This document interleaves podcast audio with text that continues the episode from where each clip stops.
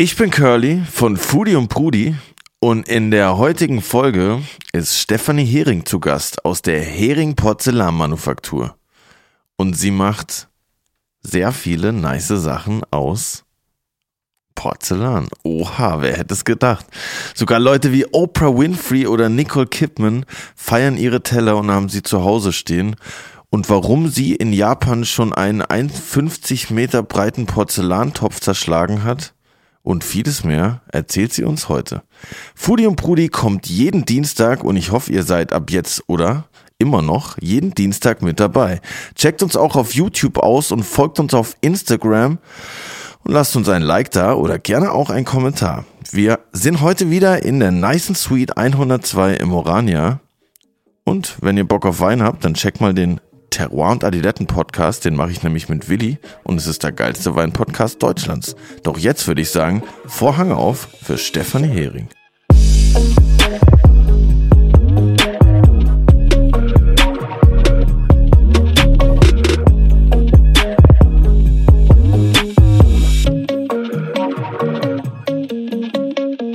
Jo, Curly, ich muss dir unbedingt was erzählen. Was? Ich habe die Woche zum allerersten Mal in meinem Leben mit einer Bohrmaschine Löcher in die Wand gebohrt, um etwas aufzuhängen. Oha. Ja, das hört sich jetzt voll lame an, aber ich habe halt einfach einen Bruder und mein Vater hat einfach mit dem immer alles Handwerkliche erledigt. Ich durfte Staubsauger oder Schippe halten, um den Staub aufzufangen. Klassische Rollenverteilung. Aber was war es denn? Erstens mal, was war es für eine Wand und was war es für ein Bohrer? Also der Bohrer war uralt. Bohrer habe ich ausgeliehen bekommen vom Felix. Liebe Grüße übrigens. Felix, der Assistent vom äh, Peter. Alles klar, jetzt weiß ich Bescheid. Vom Fotografen, der die Fotos für uns gemacht hat. Für den Podcast. You know. Ah, jetzt check ich's. Ja, der auch den Hund hat. Ah, jetzt check ich's komplett ohne Witz. Ja, mit dem wir da am Köfteladen Ja, ja, ja. Ah, jetzt. Okay. Genau. Über den ich übrigens auch in meine Wohnung gekommen bin. Shout out an Felix, weil wirklich geile Bude. Und von dem habe ich die Bohrmaschine ausgeliehen bekommen. Und das ist so ein uraltes Ding. Ich glaube, da steht noch nicht mal mehr eine Marke drauf. Aber die Wand war äh, eine Trockenbauwand. Und ich habe tatsächlich noch extra Dübel dafür gebraucht. Da kann man nämlich nicht die normalen nehmen, sondern braucht man so Spreizdübel, damit das Zeug auch hält. Voll abgefahren. Hast du denn bei dir in der Wohnung? Ich habe tatsächlich, also ich habe auch jetzt neue Sachen aufgehängt und habe da auch zum ersten Mal so richtig mit Dübeln äh, gearbeitet und bin da auch tatsächlich jetzt schon richtiger Dübel-Pro. Also wenn ihr irgendwelche Sachen aufhängen wollt, dann just call me, Bruder. ist kein Problem. ich habe nämlich jetzt auch sogar eine Bohr-Akkuschrauber gekauft. Das kann so beides. Oha. Und ähm, ja, Mann, ich habe auch da mehrere Regale aufgehängt, aufgehangen.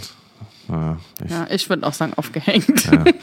ähm, und ich muss sagen, es ist schon ein sehr befriedigendes Gefühl. Das ist ziemlich geil, wenn das dann so, das dann so einhakst und das hängt dann so und Ja. wackelt nicht und so. Das war schon krass, war ich schon ein bisschen geil.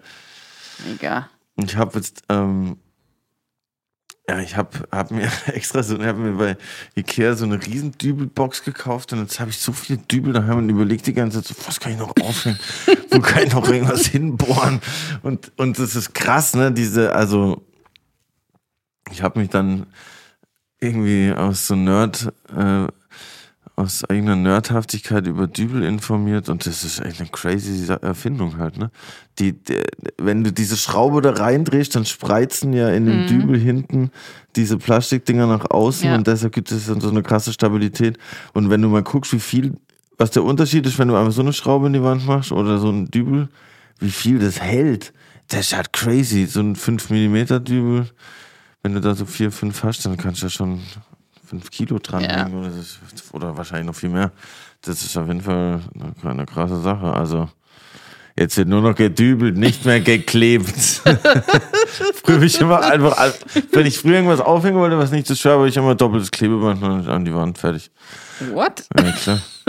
Geil. Und, und das habe ich aber jetzt bereut. Oder nee, irgendwann war ich sogar so drauf, dass ich in meinem Studio dachte, ah ja, ich will hier noch so ein paar Dämmungen reinmachen. Dann habe ich halt so Sprühkleber gekauft und einfach an die Wand gesprüht und dann das hat da draufgeklebt, Digga, wo ich das abmachen wollte.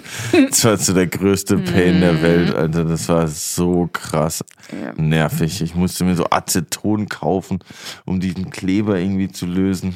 Also macht das auf jeden Fall nicht. Sprühkleber, Macht's ordentlich, Freunde. ja, dübeln. Dübeln is the way. Und ähm, ich glaube aber, die Sachen von unserer nächsten Gästin sollte man nicht an die Wand dübeln wahrscheinlich. Oder Ich- vielleicht ich hat glaube was auch zum an die Wand dübeln, wer weiß es. Die macht ja sehr viele verschiedene Sachen. Zumindest an die Decke, habe ich gehört. Oh, habe ich auch gehört. also und bei mir kommt ja nicht ganz so viel an die Wand. Ich finde ja so ein bisschen minimalistisch. Ich auch. Ja, Aber es ist so krass, wie viel so ein paar Sachen an der Wand ausmachen. Ich habe jetzt irgendwie vier Bilder aufgehängt zu Hause. Das ist krass. Ich habe noch nicht das Richtige so gefunden. Ich war so kurz davor, mir so irgendwelche Standardsachen äh, zu kaufen, aber Nein, warte will, lieber, bis dir der geile Scheiß über den Weg läuft. Manchmal dauert das auch. Dann kann man auch warten, bis man so ein besonderes Stück gefunden hat. Ja, genau, das glaube ich auch. Das, das ist irgendwie geiler, weil sonst kommt es in andere in den Müll oder man ist dann zu faul, es zu ändern und es hängt dann einfach so für fünf Jahre, weil man irgendwann beschlossen hat, ah, ich hänge das jetzt Mhm. mal auf. Wir kennen es alle. Also die Stefanie Hering, die uns jetzt gleich hier besuchen wird, die macht ja Sachen für die Decke, für den Tisch, fürs Regal. Man nimmt, soll es in die Hand nehmen. Ja, fürs Regal, also fürs Regal schon, aber zum regelmäßigen Gebrauch auf alle Fälle. Stimmt. Nicht so wie bei Omi, dass es nur einmal im Jahr rausgeholt wird, sondern man darf sich jeden Tag daran freuen. Geilen Und- Scheiß macht die Stefanie. Und wenn ihr euch jetzt fragt, was macht die Stefanie? Dann folgt uns auf Instagram, weil da verraten wir es euch. Nein, dann bleibt einfach dran und sie erzählt es euch selber. Herzlich willkommen, Stefanie. Hering von Hering Berlin. Herzlich willkommen, Stefanie Hering, unsere zweite Gästin Sehr gut. im äh, Food Podcast. Food Finally. Rudi. Wie habt ihr nicht genügend Frauen im Angebot oder was?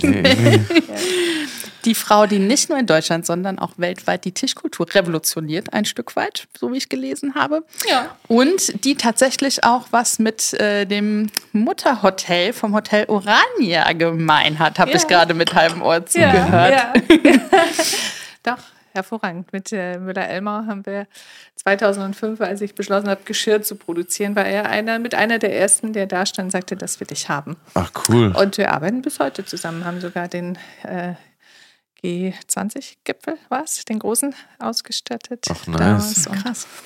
War nur schade, konnte man, durfte keiner ein Bild machen. Also das war strikt Ach verboten, aber Krass, nicht mal. eine Ehre war es Ja, trotzdem klar. dabei zu sein. Also, Ah, Ja. Absolut. nee, also wir- es verbindet uns schon lange. sehr cool. ähm, wir sind total froh, dass du heute hier bist, denn weder Curly noch ich haben wirklich Ahnung von Porzellan Na, dann wird es ja Zeit. und sind sehr gespannt.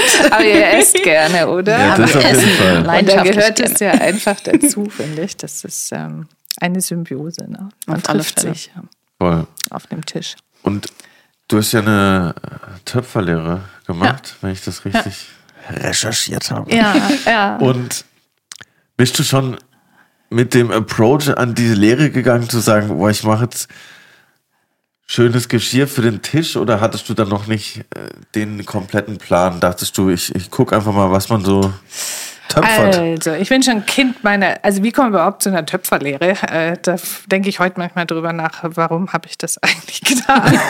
Deshalb habe ich nicht gefragt. genau. Aber so Kind meiner Zeit, ja, äh, Anfang der 80er, äh, war natürlich die alternative Szene und ähm, man muss kreativ tätig sein und Handwerk war gar keine Frage, dass man ein Handwerk erlernt. Ähm, nicht wie heute, also wo wir das schon wieder in Frage stellen Dass eher was andersrum ist heute. weil es eher andersrum ist und damals hat sich hat da keiner drüber nachgedacht, sondern man wollte was mit seinen Händen erschaffen und ich hatte ein Gespür für die Keramik, zu der ich irgendwie mal zufällig kam und habe dann äh, mich schon ja in dieses Machen äh, verliebt von einem Stück Ton in ein fertiges Produkt und bis zum Ende des Prozesses dabei zu sein. Aber zum Thema, ob ich dann schon immer Geschirr machen wollte, es ist natürlich, wenn man Dinge dreht auf der Scheibe, sind sie rotationssymmetrisch. Da kommt ein Teller, da kommt ein Gefäß zumindest raus und Gefäße haben mich schon immer fasziniert. Und die Gefäße aber nicht nur zu machen, um sie in die Vitrine zu stellen, sondern wirklich das Gefäß ist täglich zu benutzen, weil ein handgemachtes Stück ähm, strahlt eine ganz andere Emotion aus und berührt dich ganz anders, als äh, wenn du ein Maschinenprodukt, die mhm. auch toll äh, sein können, keine Frage, aber die ähm, gehen nicht wirklich in ein Zwiegespräch mit dir. Und das hat mich schon immer fasziniert, fasziniert mich bis heute. Ja. Es ist perfekt, dass du heute da bist, weil mir fällt tatsächlich gerade ein, meine Freundin hat mir zu Weihnachten einen Töpferkurs geschenkt. Ja, machen. Und ich, und ich komme jetzt halt als der komplette Pro dann da an. Das ist schon mal gut. Also ich denke, es ist wie jedes Handwerk. Man muss es erlernen. Nicht umsonst hat man, es ist ein Ausbildungsbetrieb drei Jahre oder Beruf drei Jahre und dann geht man normalerweise drei Jahre auf Gesellenzeit oder in die mhm. Gesellenzeit und dann macht man seinen Meister. Und in so einem Handwerk braucht man die Zeit auch, weil Erstens mal, die Keramik ist unendlich in dem, was man ähm, rausfinden kann und erlernen kann. Und die Rohstoffe, die es gibt, das ist eine Vielfalt, die hört ja eigentlich gar nicht auf. Und dann muss man sich halt, ähm, am Anfang lernt man so das, in den drei Jahren den, den Grund äh, und dann steigt man tiefer ein und dann muss man irgendwann mal gucken, dass man vielleicht das findet, was man selber ist und das dann umsetzt. Das ist ja, ja. schon Ähnlichkeit zu, zu KöchInnen. Ne? Oder ich muss gerade an ja. Sushi, ja. Sushi-Köchinnen denken, die halt auch über fünf Jahre oder bis zu zehn Jahren lernen und immer wieder in dem gleichen Metier mhm. ihre Fertigkeiten mhm. verfeinern. Das hat ja schon große Ähnlichkeit auch. Ja, es ist ein, beides ist ein, es ist doch auch ein Handwerk, das man erlernt. Ja. Und dann, äh, finde ich, kommt dann am Ende ja Handwerk und Gestaltung spielt dann zusammen. Dann habe ich ja noch mal Gestaltung mit studiert, drei Jahre, um dann für einen selber sich die Zeit zu nehmen, so wie kommt nun die Form ins Gefäß, zum Gefäß. Und das ist auch ein Prozess, genauso wie äh, das Handwerk an sich zu erlernen, sondern das dann kreativ zu verbinden. Mhm. Und das ist auch, ja, am Ende bist du dann auch bei neun Jahren Ausbildung. Ja. Das dann, aber dann war klar, äh, jetzt will ich mich selbstständig machen, das muss man versuchen. Also ein Wahnsinn, aber weiß nicht, ob es heute noch machen würde. Ich glaube, es geht vielen so, die sich selbstständig machen. Wenn ich das vorher gewusst hätte, weiß ich nicht, ob ich es gemacht hätte. Ja, ich mache das jetzt 30 Jahre, also man darf es gar nicht sagen, aber es ist schon irre. Aber ich äh, habe mir damals geschworen, wenn der Tag kommt, dass ich daran mal keinen Spaß mehr habe, dann höre ich auf. Er war jetzt bislang 30 Jahre nicht da und ich glaube, es geht doch noch so weiter. Das ist doch schon mal gute, die beste Erkenntnis eigentlich. Also man trifft tolle Leute und ich habe es noch nie bereut. Und das Schöne ist, äh, Kulinarik und auch äh, Gefäße verbinden auf der ganzen Welt.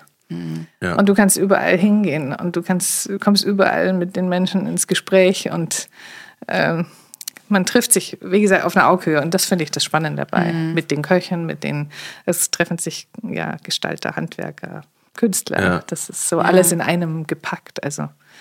Und holst du dir auch Inspiration aus anderen Ländern zum Beispiel oder inspiriert hm. dich dann was inspiriert dich da mehr, wenn du jetzt zum Beispiel nach Japan kommst, wie das Geschirr dort aussieht? Oder denkst du dann eher, wie würde ich jetzt japanisches Essen präsentieren auf meinem Geschirr oder äh, beides? Ah, es ist unterschiedlich. Also ähm, zum einen, wenn man, äh, ich hatte bislang nur einmal äh, die Chance nach Japan zu kommen, hatte dort eine Ausstellung selber auch und hatte aber auch die Chance, einen äh, Gestaltungsauftrag ähm, auszuführen mhm. für eine traditionelle Kiyomizu-Töpferei, die in historischen ähm, die haben sozusagen erst mit Eisen über das Porzellan gezogen und darüber Silber und das Silber weggekratzt in ihren ganz feinen Graffito-Techniken.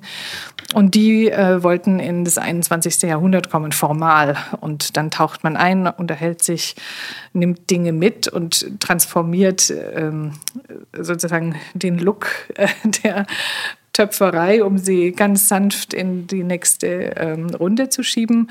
Aber da habe ich für mich auch was mit nach Hause genommen, wo ich wusste, okay, diese Art von Verarbeitung, wenn ich das mit ähm, meiner Art von ähm, Porzellan und mit meiner Art von Formensprache verbinde, entsteht wieder was ganz anderes. So sind damals die silbernen äh, Gefäße entstanden. So ein Gefäß hätte ich aber nie für die Kiyomizu-Töpferei entwickeln können und wollen, weil das hätte nicht in deren Kontext gepasst, weil die ganz anders unterwegs waren. Also muss man immer eigentlich äh, maßgeschneidert äh, für dann den Kunden entwerfen. Ja. Und dann sich zu überlegen, dass es ja heute das Geschirr, das ich mache, das ist international unterwegs und da macht man nicht ein abgeschlossenes Service, wie man das früher so im Europa der ähm, ja, wir haben es seit 300 Jahren jetzt das Porzellan in Deutschland, aber da hat man immer abgeschlossene Serviceformen gemacht. Von meiner Oma. Ja. und so ist man heute nicht mehr unterwegs. Also wir selber, wir speisen mal der Mexikaner, der Franzose, der Asiate, der Deutsche, der und jeder hat andere, braucht andere Gefäßformen und dafür dann eine Vielfalt zu zeigen. Und dann ist es eher spannend zu sehen, was greift sich der Taiwanese, der Chinese oder der Japaner jetzt für seine Reisschale. Und die greifen alle drei was anderes. Mhm. Und dann wird es spannend, finde ich. Also ja, dann, äh, und das ist, wo ich immer sage, das mein größtes Ziel ist es, in die privaten Küchen in den Ländern zu kommen. Weil wenn du es schaffst, mit deiner Gestaltung im Küchenregal zu stehen, dann weißt du, du wirst benutzt und sie fangen an, sich mit anderen Dingen auseinanderzusetzen. Mhm. Und das ist eigentlich äh, der größte die größte Freude, der größte Gewinn. Ja, absolut. ja, also finde ich, das ist, ähm, ja. Restaurants gehen anders ran und auch die Köche und Sterneköche, die haben natürlich ihr, ihr Kochkonzept und ihre Ideen und man lässt sich inspirieren, die von mir, ich von denen. Ähm, und das funktioniert, die Inspiration, wie gesagt, weil man sich auf einem gewissen Level oder auf dem gleichen Level trifft. Aber wenn man ins Private geht, dann ist es nochmal eine andere ähm, schon eine Besonderheit und auch ein, äh, das, das geht irgendwie noch tiefer. Ich hätte, ich hätte gedacht, ich. andersrum tatsächlich. Ich hätte gedacht, dass man das krasser findet, wenn jetzt ein, ein Zwei-Sterne-Restaurant das Geschirr benutzt, als wenn jetzt ich das daheim mache.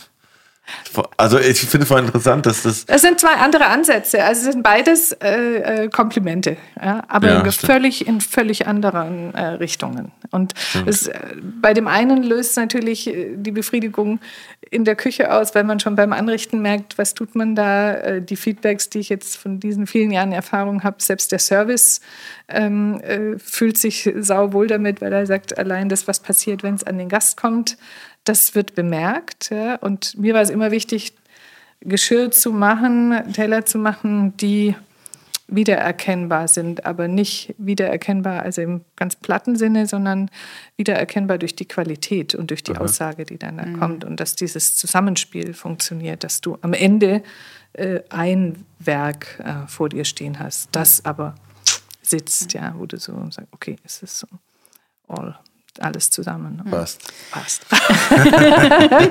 genau, passt. Bist du denn, also jetzt natürlich klar, aber als du damals entschieden hast, du gehst in diese kulinarische Richtung mit ähm, Service und mhm. äh, Tellern und so, war da ausschlaggebend, dass du selbst auch gerne Genießerin bist und gerne gut isst? Ja, also das ist Grundvoraussetzung. Man braucht kein Geschirr machen, wenn man nicht gerne isst. Also das geht nicht, finde ich. ich glaube, das kann man nicht. Ja.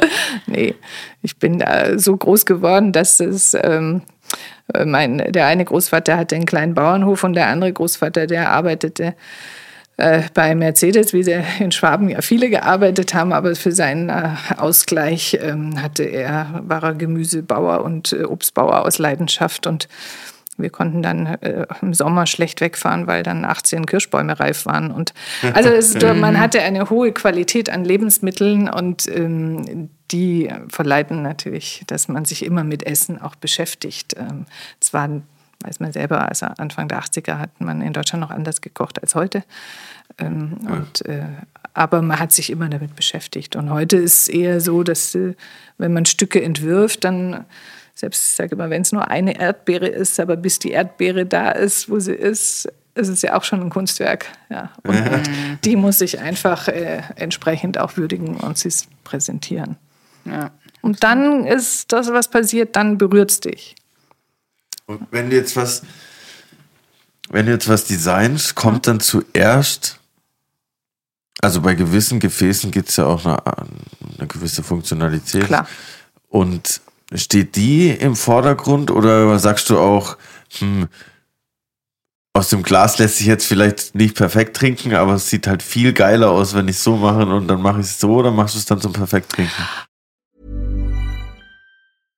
Hey, I'm Ryan Reynolds. At Mint Mobile, we like to do the opposite of what Big Wireless does. They charge you a lot, we charge you a little. So naturally, when they announced they'd be raising their prices due to inflation, we decided to deflate our prices due to not hating you.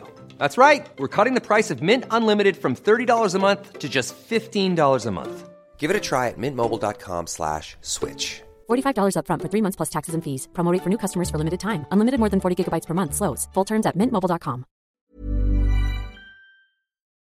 Also es gibt ähm, sowohl als auch. Also es gibt Formen bei mir in der Kollektion, die sind absolut kompromisslos. Ja, die Ja. sind auf die Form und auf die Ästhetik und mit kleiner Standfläche und wo ich sage, da kannst du ähm, Schlagsahne reintun, aber that's it. Aber die braucht vielleicht auch sonst nichts, ja.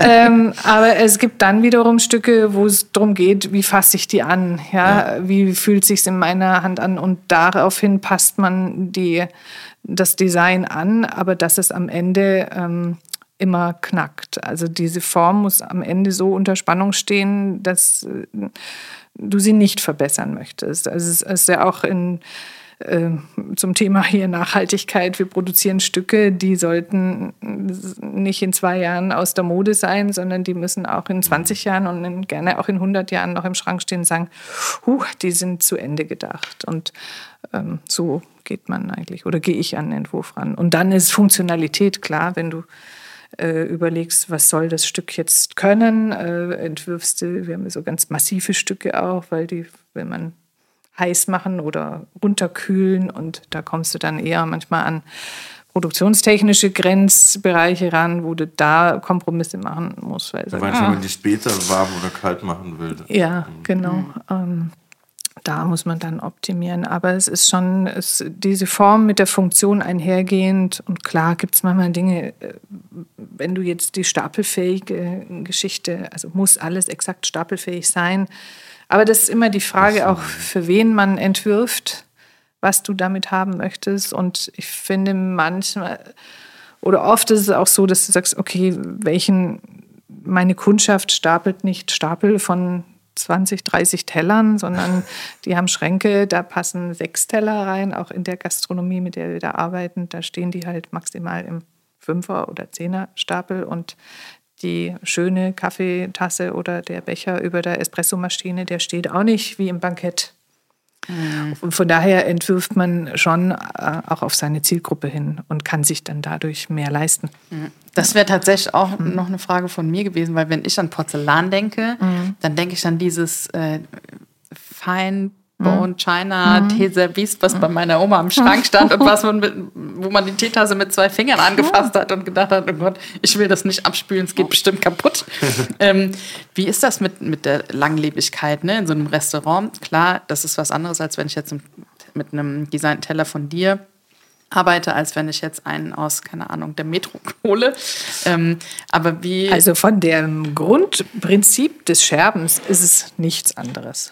Ja, also klar ist ein hauchdünner Teller natürlich fragiler als einer, der eine Scherbenstärke von 4 mm hat. Das ist reine Physik. Ja, knall hier was drauf und da was bringt es äh, schneller auseinander. Und das ist immer das, und was leiste ich mir dann auch und wie behutsam gehe ich damit um. Aber das Material an sich ist ja irre irre ähm, äh, stabil. Und wenn ich unsere ähm, am Anfang, als wir es gestartet haben, haben wir gedacht, okay, wir haben bestimmt eine Bruchrate von so 10 bis 14 Prozent in der Gastronomie im Jahr, aber leider liegt die nur bei maximal 2 Prozent.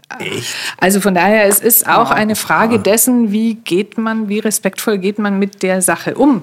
Du musst sie ja auch nicht einfach in die Spülmaschine reinschmeißen, du kannst sie auch reinlegen und dann hält es Reintragen. länger. Ja, aber deine Klamotte, wenn du die Voll. ähm, bei 60 Grad wäschst, dein T-Shirt, obwohl es aus Seide ist, dann kommt es auch nicht mehr schön raus. Streite ich immer mit meiner Freundin. Die wäscht alles 40, 60 Grad. Ich sag immer, das geht, du bist ja verrückt. T-Shirt hat 100 Euro gekostet, das kannst du nicht bei 60 Grad waschen. Aber ja, viel Also ich glaube, es ist immer auch eine Frage, also da, das hat auch was mit Respekt zu tun. Wie, ähm, und klar, wir haben ja solche, die berühmten Lochteller, die kann man alle in die Spülmaschine stellen, das ist alles keine Frage, die kommen auch astrein raus. Aber wenn ich sie in die Spülmaschine reindonner äh, oder ich stapel sie ganz normal wie ein stinknormaler Teller, ja, dann kommt der in 20 Jahren aus der Spülmaschine. Also. Ich, und Bruchrate ist so ein, ist so ein Wort, was, was man benutzt. Das ist geil. Die Bruchrate liegt bei 14 Prozent. Das führe ich jetzt auch rein bei mir, wenn was kaputt geht. Aber Du kannst natürlich auch über die Spültische die Preise kleben und Das hat. Äh, gibt's auch. Anais hat das Anais hat vorhin vorhin erzählt. erzählt, äh, ja. in ihrem äh, Lehrbetrieb hatten die äh, auch dann am Ende aufgelistet, wie hoch die Bruchrate ist und wie viel Geld äh, dabei flöten gegangen Ja. ist. Diesen Monat. Also es gehen mehr Gläser kaputt, als das äh, Porzellan kaputt geht in einem Restaurant. Ja, Ja, das sieht man. Aber klar, äh, wie heißt der Spruch? Wo gehobelt wird, da fallen Oh. Späne. Also es ist halt. Äh, Solange kein was Polterabend ist, da? alles nee. entspannt. ja, Schlimmer ist, wenn dir dein Regal runterfällt Ja, und das, das Ding ist auf den Block zu Bruch geht. Aber Ja. es ist eigentlich alles handelbar. Ja. Mhm. Hm. Ja. Wie kommst, wie, wie schaffst du diesen Spagat von, du bist, ähm, hast eine Manufaktur, die auch im großen Stil produziert, wenn du jetzt mit Hotels oder Restaurants zusammenarbeitest. Ähm, wie schaffst du den Spagat dann in dieses Künstlerische zu hüpfen, ins MoMA äh, zu kommen oder wo, wo, wo äh, Jetzt mal in Ausstellung in Bangkok. Ja. genau. Oh, das ist die Kür, meine private Kür. Also es ist, man hat ja immer, wenn man gestalterisch unterwegs ist, hast du, ähm, wie soll ich sagen, man holt für seine eigene Inspiration, taucht man ja in auch andere Welten ab, um sich damit auseinandersetzen, zu beschäftigen. Das ist wie, das ist manchmal wie Urlaub, ja. Und ähm, wenn dann diese Gelegenheiten und diese Chancen kommen, wie jetzt in Bangkok, äh, dass ich gefragt wurde, eine Ausstellung zu machen in Zusammenarbeit mit einem Künstler in Ratchaburi, südlich von Bangkok, ähm, mal auch dieses Thema äh, Keramik und Porzellan und beide Welten und wie kriegen wir dafür auch wieder Menschen begeistert für so ein altes Thema, daraus dann ein Konzept und neue Stücke zu entwickeln, das ist dann ja, es ist sehr bereichernd und da taucht man dann ein. Und das sind aber auch so Momente, wo du in dem Moment äh, ein Team hast ähm, vor Ort bei ihm, das waren knapp zehn Leute, die konzentriert mit dir zusammen für ein paar Wochen an einer Sache arbeiten und alle Erfahrung fließt in das mit hinein. Und da entstehen am Ende Dinge, die sind eigentlich ähm, nicht vorstellbar, ja, weil man sie durch die volle Konzentration Dinge erreicht, die würde man im Normalfall sagen, geht ja nicht. Ja, ja klar. Verrückt. Das, äh, also ja, das ist echt. Ich muss immer dran denken, meine Mutter hat auch ein ganz großes Fable für, für Kunst und Porzellan. Und ich weiß, dass sie mich, als ich noch klein war, auch immer mitgeschleppt hat auf irgendwelche Ausstellungen. und früher fand ich sie ein bisschen langweilig, heute bin ich auch so ein bisschen dankbar dafür. Und bei ihr stehen dann auch aufgereiht im Wohnzimmer ganz viele verschiedene Töpfe. Und ich war auch äh, einmal in Japan auf Okinawa gewesen und haben auch so eine kleine Tour gemacht und waren dann in Dörfern, die keine richtigen Straßen haben, sondern so Lehmstraßen und waren dann auch in so Manufakturen. Das war einfach mega spannend, weil das einfach so ein breites Feld ist, wie man sich da austoben kann. Es gibt ja einfach unendlich viele Möglichkeiten. Aber ich finde jetzt bei Japan ja auch spannend, ähm, die Wertschätzung der Japaner ihren Handwerkern gegenüber ist ja irre hoch. Also da gibt es einfach, äh, du wirst zum lebendigen Scha Staatsschatz ähm, ernannt. Sowas gibt es ja bei uns gar nicht. Also der Handwerker, der eine Leistung vollbringt, äh, der wird gewürdigt und ähm, erfährt da durch die Reputation und durch dieses Ansehen, ähm, kann er auch davon natürlich ordentlich leben. Und das finde ich schon äh, etwas, wo ich großer, der großen Meinung bin, sowas gehört hier eingeführt in Europa. Ja, Weil diese Wertschätzung, dass es einfach dadurch entstehen auch Hoch- und Höchstleistungen. Und die Gesellschaft lebt es dann natürlich auch. Ja. Also da ähm, die anderen Bewegungen, die wir dazu hatten, waren in England dann natürlich, äh, da gibt es ja auch die Arts and Crafts Bewegungen. Da hast du es noch und in Frankreich gibt es auch noch äh, Metier d'Art. Also da ist eigentlich ganz, da ist einiges äh, unterwegs, aber viel zu wenig. Also da müsste irgendwie was passieren. Aber es muss natürlich aus der Gesellschaft rauskommen. Ja. Ursprünglich kommt doch Porzellan aus China, oder? ja, da streitet man sich drüber auf jeden Fall auf, aus Asien, ob es nun Korea, China oder wer es zuerst hatte. Aber wenn man in, ähm, momentan steht ja der größte chinesische Staatsschatz, was das angeht, in äh, Taipei im National History Museum und oder im großen Nationalmuseum. Also das ist schon beeindruckend, wenn man sieht, was vor 1300 Jahren da aus den Öfen kam. Da Lass mich steht raten, man schon weinend davor. Nein, das sind Gefäße, also Gefäße und äh, dann natürlich aber auch Glasuren, Oberflächen. Das ist schon ähm, also wirklich ähm, mindblowing. Ja, das ist, Und äh, echt ja, da, und da waren wir noch auf den Bäumen unterwegs. Ja, krass. Ja. Also es ist ein ja, unglaublich altes Handwerk, was sich durchzog und immer noch hält und dann natürlich durch die Industrialisierung auch verändert wurde. Und heute hat man natürlich auch unterschiedliche Möglichkeiten und auch tolle Produktionstechniken. Da hat sich ja auch viel verändert und da die mitzunehmen und daraus wieder neue Formen zu entwickeln und ähm, auf die Gesellschaft eingehen, wie man es jetzt, wenn man es jetzt auf die Kulinarik nimmt, da weitergeht. Das ist schon sehr spannend, finde ich. Es ist immer in Bewegung. Auch gerade historisch, ich meine, wenn wir an irgendwelche Museen denken von den Römern, Mhm. Da sehen wir ja auch ganz viele Gefäße und, und äh, getöpferte Sachen und darauf lässt sich super viel auf die Kultur und auf die Lebensart schließen. Ja. Also Ja. Ich muss mal noch mal kurz so eine Dummy-Frage stellen. Was ist denn jetzt der Unterschied genau zwischen Keramik, Porzellan Hm. und einem Tongefäß? Also Keramik. ist- Sorry, es klingt richtig dumm. Nee, ist keine. Das ist auch schwierig. Oder nicht schwierig. Keramik ist der Überbegriff. Das ist der Dachbegriff. Und darunter fallen die einzelnen Tone. Und dann kann man anfangen mit Irdenware. Das sind die Lehm, also das, was der rote Ton, der Ja. gar nicht dicht sintert. Und dann geht es weiter nach oben. Dann gibt es Steingut, Steinzeug. Steingut ist das weiße Majolika, Fayence, habt ihr vielleicht Ah, schon ah, gehört. ja. Und dann gibt es Steinzeug. Das ist die schon dicht gebranntere ähm, äh, Ware, wie man früher diese salzglasierten ähm, Steintöpfe äh, äh, oder äh, getöpferten äh, aus dem Westerwald hatte. Ähm, der Steinzeug, das wird, da wurde viel mit der Töpferscheibe gedreht, weil das stabil und, äh, und gut sintert. Und dann nach oben weiter kommt dann das Porzellan. Also das ist so praktisch auch mit der Brenntemperatur nach oben gehend und wie sich's versintert. Und äh, Porzellan, Feldspat, Quarz und Kaolin als Inhaltsstoffe und die gehen bei der hohen Temperatur von 1400 Grad in Schmelze. Dadurch wird es transluzent, transparent. Ja, und dann gibt es natürlich in dem Bereich wieder Bone China ist eine der äh, Massen, die drunter steht, aber alles unter der Oberbegriff ist Keramik. Und Steinzeug ist dann, sind dann die Gefäße, wo zum Beispiel früher Sauerkraut eingemacht Richtig. wurde. Ja, ja. Ah ja, okay. Ja. Da gibt's bei Oder uns- der Zwiebeltopf, die, also die sind schon, äh, die haben, äh, nee, die haben nicht Wasseraufnahme null, aber die haben Wasseraufnahme, also weniger zwei Prozent oder Mhm. so, dass du, ähm, der, der Scherben wird dann äh, am Ende mit der Glasur dicht gemacht, die drüber zieht. Und Porzellan an sich ist schon dicht, auch ohne Glasur.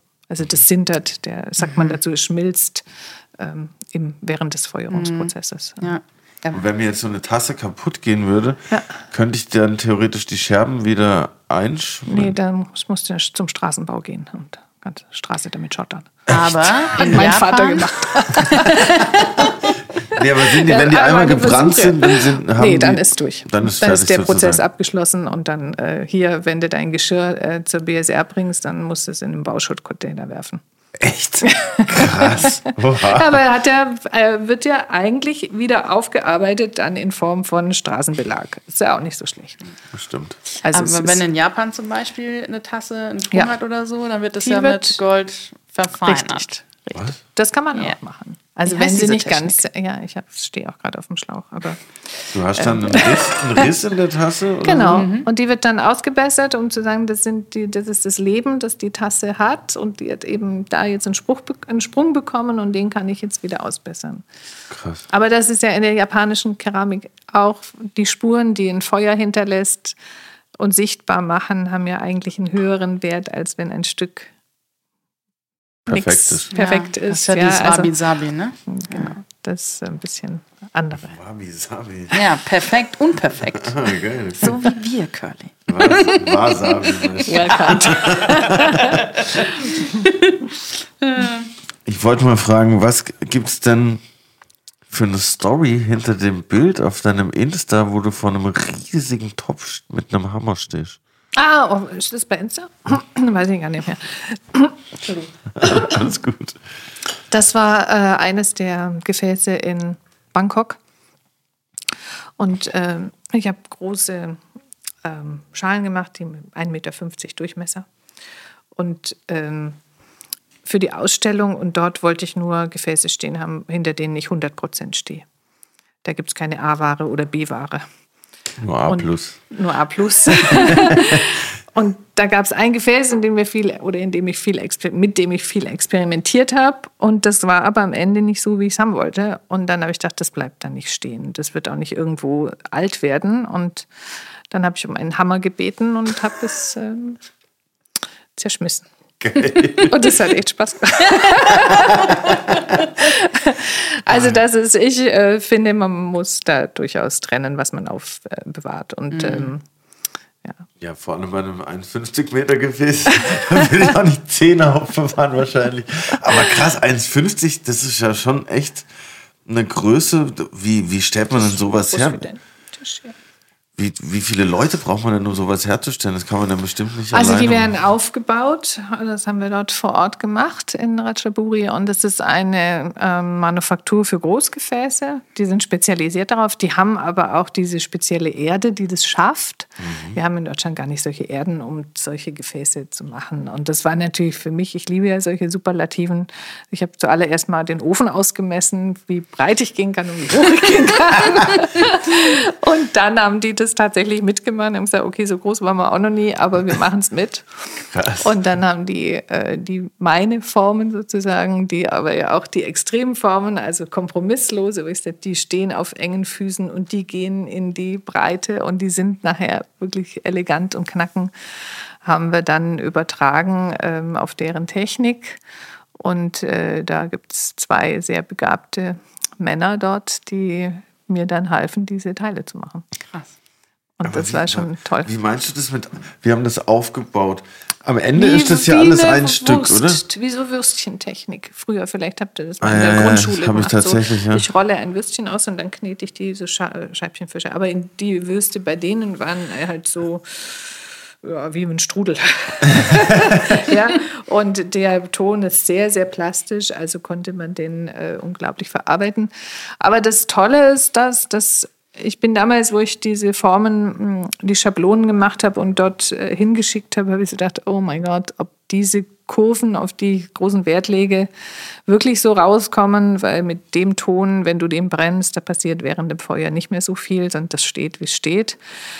Da habe ich mir schon alle möglichen Werkzeuge mitgenommen, um diese Formen wieder rauszuschrubben. Und als ich dann da aber ankam, standen die Formen da, wie ich sie gezeichnet hatte. Und das fand ich beeindruckend.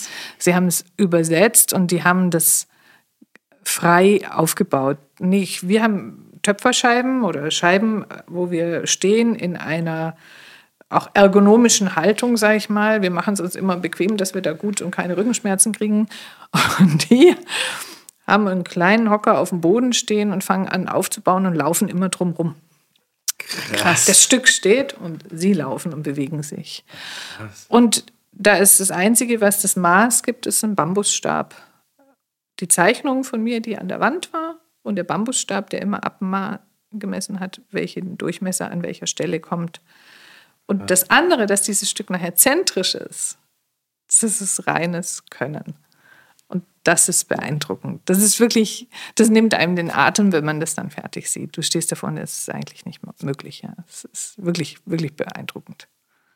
Und dann hast du diese Riesengefäße und dem, dies, durch diese Riesengefäße ist es natürlich auch, wird es dir viel augenscheinlicher als die kleinen Stücke. Da kann sich vielleicht einer vorstellen, okay, das ist auch viel Arbeit, aber so ein großes Stück, ähm, da begreift es auch einer, der mit der Materie nichts zu tun hat, wie das ein Mensch eigentlich machen kann. Und ich finde dann, wenn man sowas dann zeigt, dann visualisiert man eine Meisterschaft im Handwerk.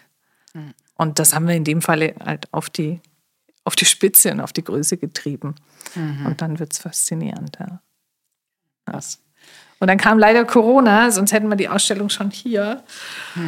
Und jetzt sind wir dabei, sie zu packen und dann doch nach Berlin zu transportieren. Aber jetzt sind die Containerkosten ums acht bis zehnfache gestiegen. Oh. Jetzt müssen wir mal gucken, wie wir eins rauskam.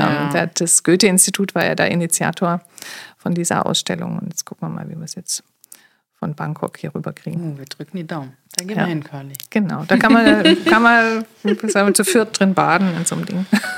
Was? Kann man ein Süppchen machen. Aber apropos Meisterschaft, wir kommen zu unserer ersten Kategorie. Okay, oha. Was für eine Überleitung.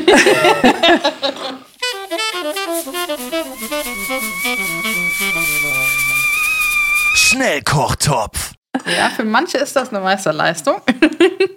Mal schauen, wie du damit zurechtkommst. Okay. Unsere Kategorie, die erste heißt der Schnellkochtopf. Du bekommst Oh. von uns zehn Entweder-Oder-Fragen gestellt und Okay. musst wie aus der Pistole geschossen antworten. Okay. Ladies first. Tasse oder Becher? Becher. Geschirrspüler oder Handspülen? Bei Glashand, bei Teller nur Geschirrspüler. Suppenteller oder lieber eine Schüssel? Suppenteller. Eine glatte oder eine raue Oberfläche lieber?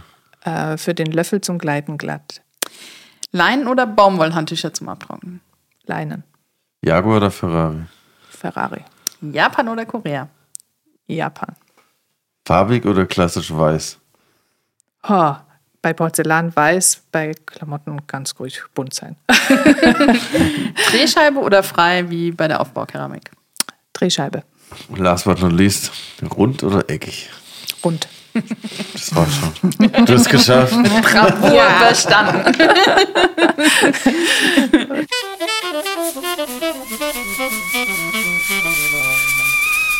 Zu Schnellkochtopf habe ich ein etwas äh, gespaltenes Verhältnis. Der erste meiner Mutter flog an die Decke, von daher mit Echt? Tomatensauce, wie wir von der neu malern.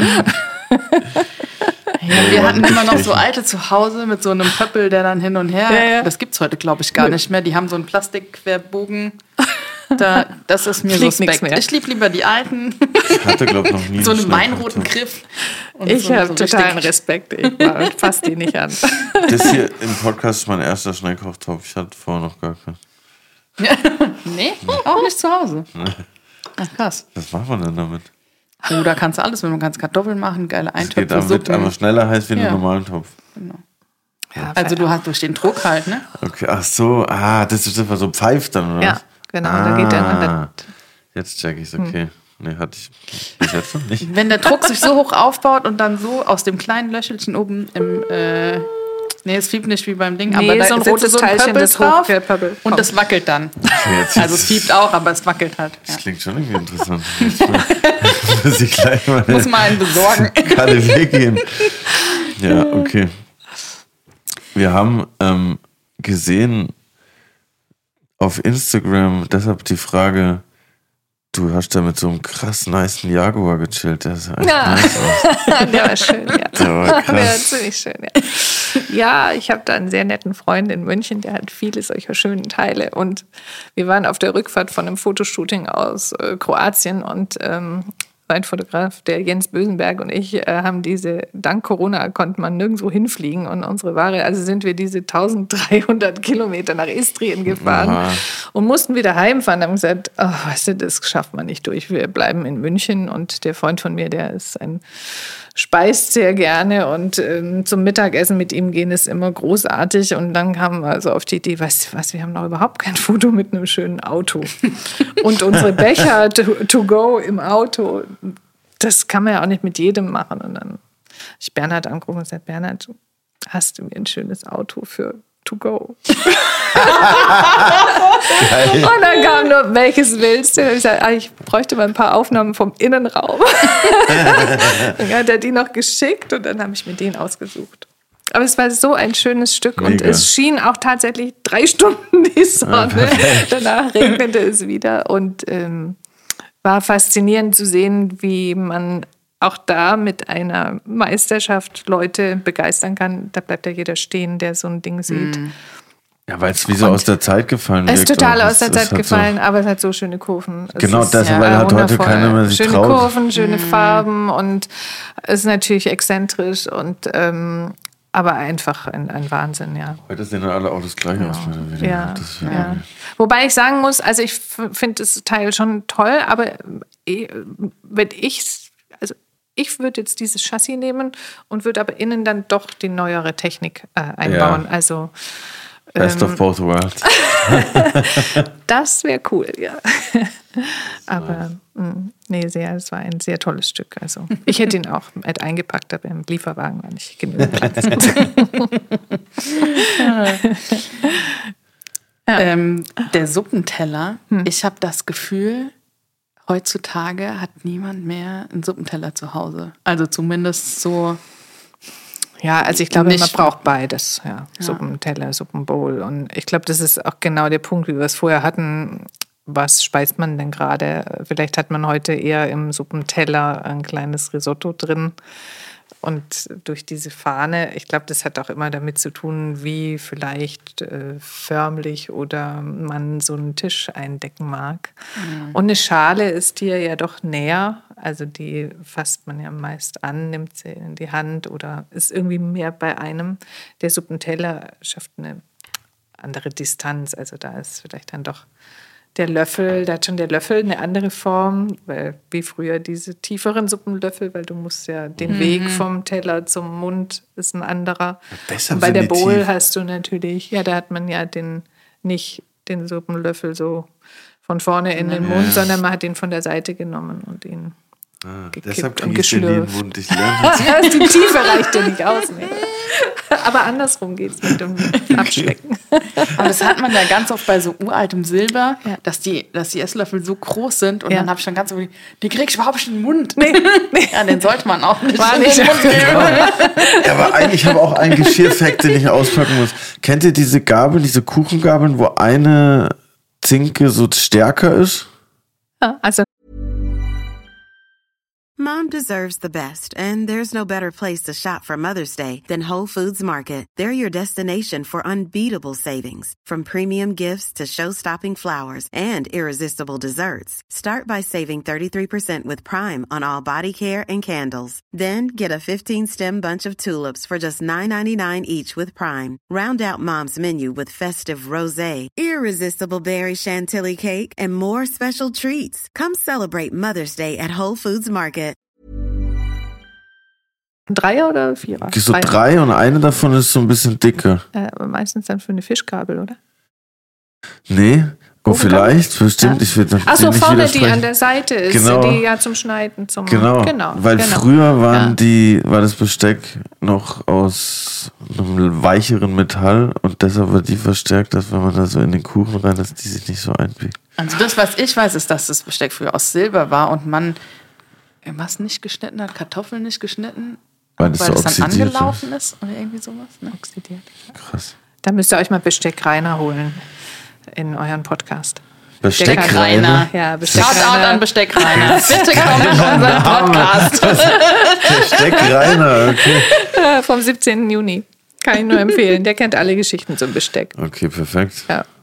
Ja, dann das lassen wir uns Weil mit nicht Besteck zweimal sagen. Reiner äh, äh, bin ich immer, ich liebe altes Besteck und äh, war auf der Suche und so traf man sich und lernte sich kennen und dann bringt er mir immer so Besonderheiten. Ich habe auch eine Gabel, äh, auf die man nur Pellkartoffeln aufspießt. Ich wusste auch nicht, dass es das gibt. Ah, so ein Dreizack. Ja, das in der Mitte so ein ganz Oma langer gehabt. Dolch, ja, also war mir nicht bekannt. Ja. Ja, das Aber es, also es gibt schon tolle Teile, ja.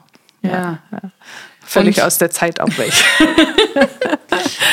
Und sag mal, was ich mich auch gefragt habe, ist, wie viele MitarbeiterInnen hast du in deiner Manufaktur? Weil ich stelle mir das super zeitaufwendig vor, Mhm. die ganzen Stücke zu produzieren und dann auszuliefern Mhm. und Brennöfen. Das braucht doch sau viel Platz und äh, Woman-Power. Womanpower, ja, hat sich verändert. Also ich fing ja in Berlin mal an mit einer kleinen Werkstatt und dann 2007 haben wir die Produktion nach Thüringen verlagert und schon 99 anfangend, weil wir da gemerkt haben, da war ein großer Auftrag gerade vom MoMA da und wo wir gesagt haben, okay, jetzt reicht die Kapazität nicht mehr auf und aus und haben dann damals angefangen, äh, eine Manufaktur zu suchen, die mit uns da Lust hat, zusammenzuarbeiten.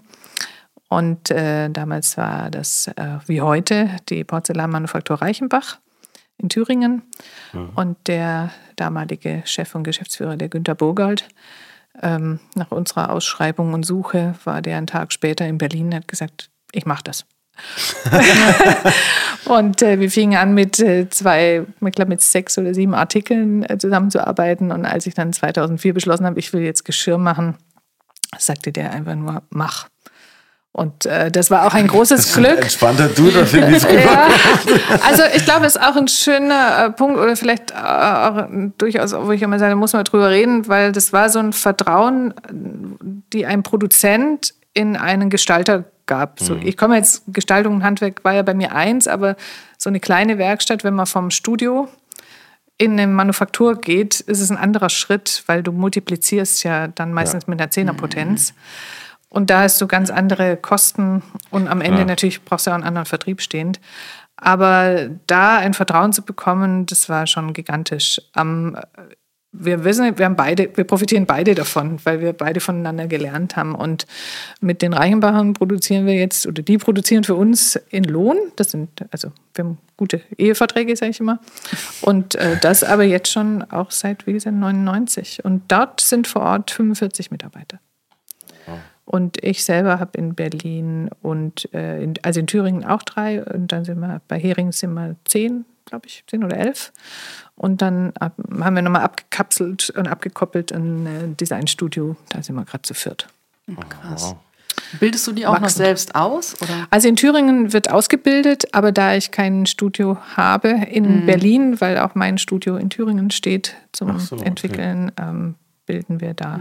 Also die Reichenbacher bilden aus, auf jeden Fall, gerne bewerben. Und wir brauchen auch zurzeit händeringend Mitarbeiter. Also wer Lust hat, äh, in einer Keramik, in einer Porzellanmanufaktur zu arbeiten mit super netten Leuten, der soll da mal sich bewerben.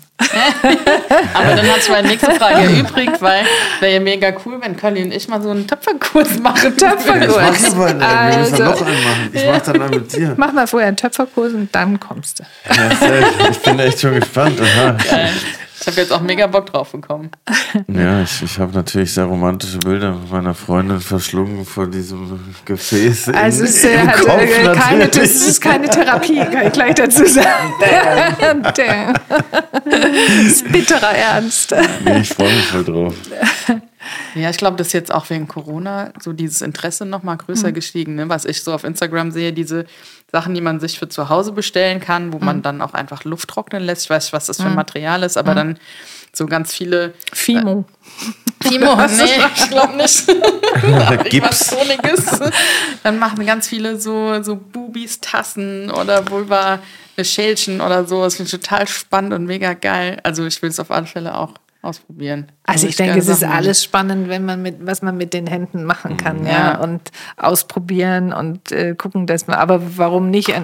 Also ich bin immer eher, ich bin ein totaler Materialfetischist und das, auch das Material muss ehrlich sein. Also wenn ich mit Ton knete, dann hole ich mir halt einen irrenwaren Ton und es gibt ja hier in Berlin auch einige Studios, da kann man mal brennen oder arbeitet mit dem Studio zusammen, sagt, hey, kann ich von deiner Masse was haben und kann, ich buche hinterher deinen Ofen und äh, lass es dann da brennen. Aber dann ähm, Ja. hat man wenigstens die Erfahrung da, äh, dass man dann nicht sich noch irgendwie ein Kunststoffzeugs ins Haus holt. Gibt es denn, wenn du Sachen designst, irgendwelche Grenzen, die du beachten musst? Das heißt jetzt gewichtstechnisch oder, oder hast du auch schon Sachen machen wollen, wo du dann Mhm. so dachtest, ach, geht nicht zu dünn, zu lang, zu. Ja, also ich glaube, man ist, äh, wenn man Material gut kennt, das ist natürlich eine Voraussetzung. Ähm, und, aber das ist ja, Porzellan ist eine Diva, die hat halt manchmal auch keinen Bock. Und, aber man versucht es ja dann zu beherrschen und auch immer zu gucken, dass man an die Grenzen kommt. Weil immer wenn du da nahe entlang schraubst, passiert wieder was Neues. Aber auch äh, ich habe schon leider äh, Gottes Dinge in der Produktion einstellen müssen, die waren nicht beherrschbar. Also wir wollten sie alle haben und alle haben getrauert, als wir sie einstellen mussten. Aber wenn du dann 8000 Stücke produzierst und 6000 davon im Müll donnerst, dann ist es auch nicht wirklich sinnvoll. Das tut weh, aber da weißt du dann, okay, das ist jetzt schafft das Material nicht. Wobei ich sagen muss, das Material schafft es an sich, aber der Blickwinkel des Kunden und Käufers akzeptiert dann gewisse Fehlstellen nicht. Ja, ja. Und das ist immer das, wenn du eine Schliere nicht akzeptierst oder ein kleines Gießloch, das eben am Ende hineinfällt, für dich ein Makel ist, dann kannst du so ein Stück nicht produzieren. Ja. ja. Wenn du sagst, das Stück an sich ist aber genial und den Fuß, den Boden unten sehe ich eh nicht und da ist dieses Löchlein drin, ähm, kannst du es machen. Also es ist immer mh, mhm. oft so diese wie wird dann an der Stelle das auch verglichen mit äh, Maschinenproduktion, Makellosigkeit? Da sind ja. die Japaner natürlich wieder, die sagen, nee, das ist die Spur vom. Mhm. Und hier macht die, der Gießschlicker, der hat eben eine andere Verdichtung am äh, ja. Ende des Einfüllstutzens. Also das ist immer auch so eine Sache. Ja, ja krass. Ja. Wie sieht der Serviceschrank von Stefanie Hering zu Hause aus? Also ich habe einen Geschirrschrank, weil ich keine abgeschlossenen Service habe. Und da ist, sind ganz viele Besonderheiten drin. Selbst Besonderheiten, die ich der, aus der eigenen Fertigung habe. Oder wir machen ja auch viele Sonderfertigungen für Kunden. Und dann entwickelt man da und dann zieht man sich mal so ein paar Schätze raus. wo man weiß, die gibt es nie wieder. Und ansonsten sind da eigentlich immer meine Lieblingsstücke drin und ähm, die sind, äh, wenn ich jetzt so runterbreche, ist es doch immer das Hand, die handgemalte Struktur, also Puls heißt sie. Mhm. Die ist äh, drin. Und dann kommen neue Stücke hinzu und dann testet man die natürlich, hat sie selber im Einsatz, aber es passiert durchaus auch mir, dass es mal Stücke gibt, von denen habe ich noch nie gegessen. Und die treffe ich dann mal in einem Restaurant und denke, oh toll, das. wenn du jetzt aber, wenn du jetzt für vier Leute kochst, dann Willst du schon, dass jeder den gleichen Teller hat? Oder würdest du dann sagen, oh, dem gebe ich jetzt den Teller? Fast, fast. Unterschiedlich. Also ich lade dich gerne mal ein. Äh, wir haben jetzt eine neue Location, genau, da kann man ganz viel kochen.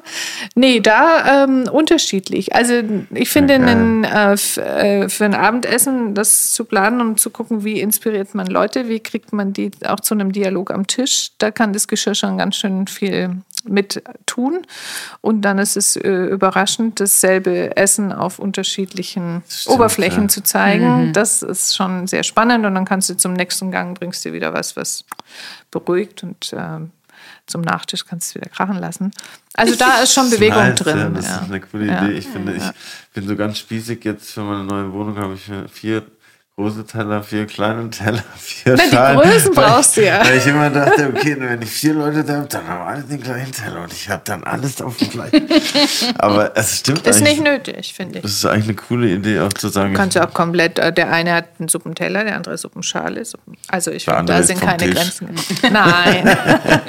nee, voll, aber nee. das ist eine coole, ja. eine coole Idee, wie man das lösen kann. Und eigentlich äh, nimmst du damit auch eine gewisse Langeweile raus. Ja? ja. Also diese Gleichförmigkeit Unsicherheit. Die entsteht ja oft auch durch Unsicherheit.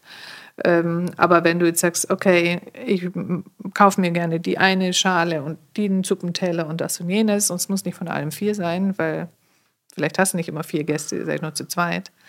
Und ja. wenn die vier kommen, dann ja, also Stimmt, ja. ist anders wie beim Rotweinglas oder beim Weißweinglas. Der Wein schmeckt aus unterschiedlichen Gläsern anders, Stimmt. aber mhm. dein Gulasch ähm, schmeckt aus jeder Schale gleich. Das habe ich vorhin auch schon hier gesagt. Außer aus Plastik und so. Da sollte man nicht essen. der Natur zuliebe. Aber äh, gibt es in der Location dann auch Events, wo man das wirklich so ja. erleben kann und ja. stehen? Also wir mhm. haben jetzt äh, die Potsdamer Straße aufgegeben zum Jahresende und haben äh, wie sagen, dank Corona, ich glaube, ohne Corona hätte es das nie gegeben, weil wir die Zeit gar nicht gehabt hätten, ähm, eine denkmalgeschützte Villa in der Lindenthaler Allee am Mexikoplatz saniert oh, nice. und haben da ähm, unseren Showroom reingemacht, haben aber auch in dem Showroom drin ähm, mit Loberger eine Zusammenarbeit und haben eine Gastroküche eingebaut die ja. aber aussieht, als ob sie in eine Villa gehört. Und wir haben äh, eine Etage drüber nochmal so einen kleinen Dining Area und da lade ich mir die Köche ein, mit denen ich weltweit arbeite und ähm, ja. dann machen wir da so ein paar Workshops oder ja. was Schönes. Da gehen wir auch hin. Wir haben da kann viel auf unserer To-Do-Liste nach diesem Podcast. Und da steht natürlich das Geschirr im Vordergrund. Und ähm, da geht es schon darum, dass äh, man Lust hat, einfach jetzt an den Geschirrschrank zu gehen, der dann voll ist und zu sagen, oh, heute so oder lieber doch lieber so. Ja. Und da kann man ja. dann sich davon auch einfach mhm. begeistern lassen. Ja. Apropos Geschirr. Hm. Ich habe gehört, du hast da so eine magische rote Tüte vorhin mit. Ah ja, ja stimmt. stimmt. Das ist wohl gefragt. Ja, stimmt, man muss ja immer anpassen. Guck mal, ich weiß nicht, was drin ist. sind zwei unterschiedliche. Ihr könnt das jetzt hin und her rein. Wir kriegen gerade Oh unsere, mein Gott. unsere Gastgeschenke hier. In der äh, weihnachtsroten Tüte. Oha, allein die Verpackung sieht schon ja. krass aus. Und fühlt sich gut an. auch. Ja, jetzt müsst ihr überlegen, wie ihr da rankommt.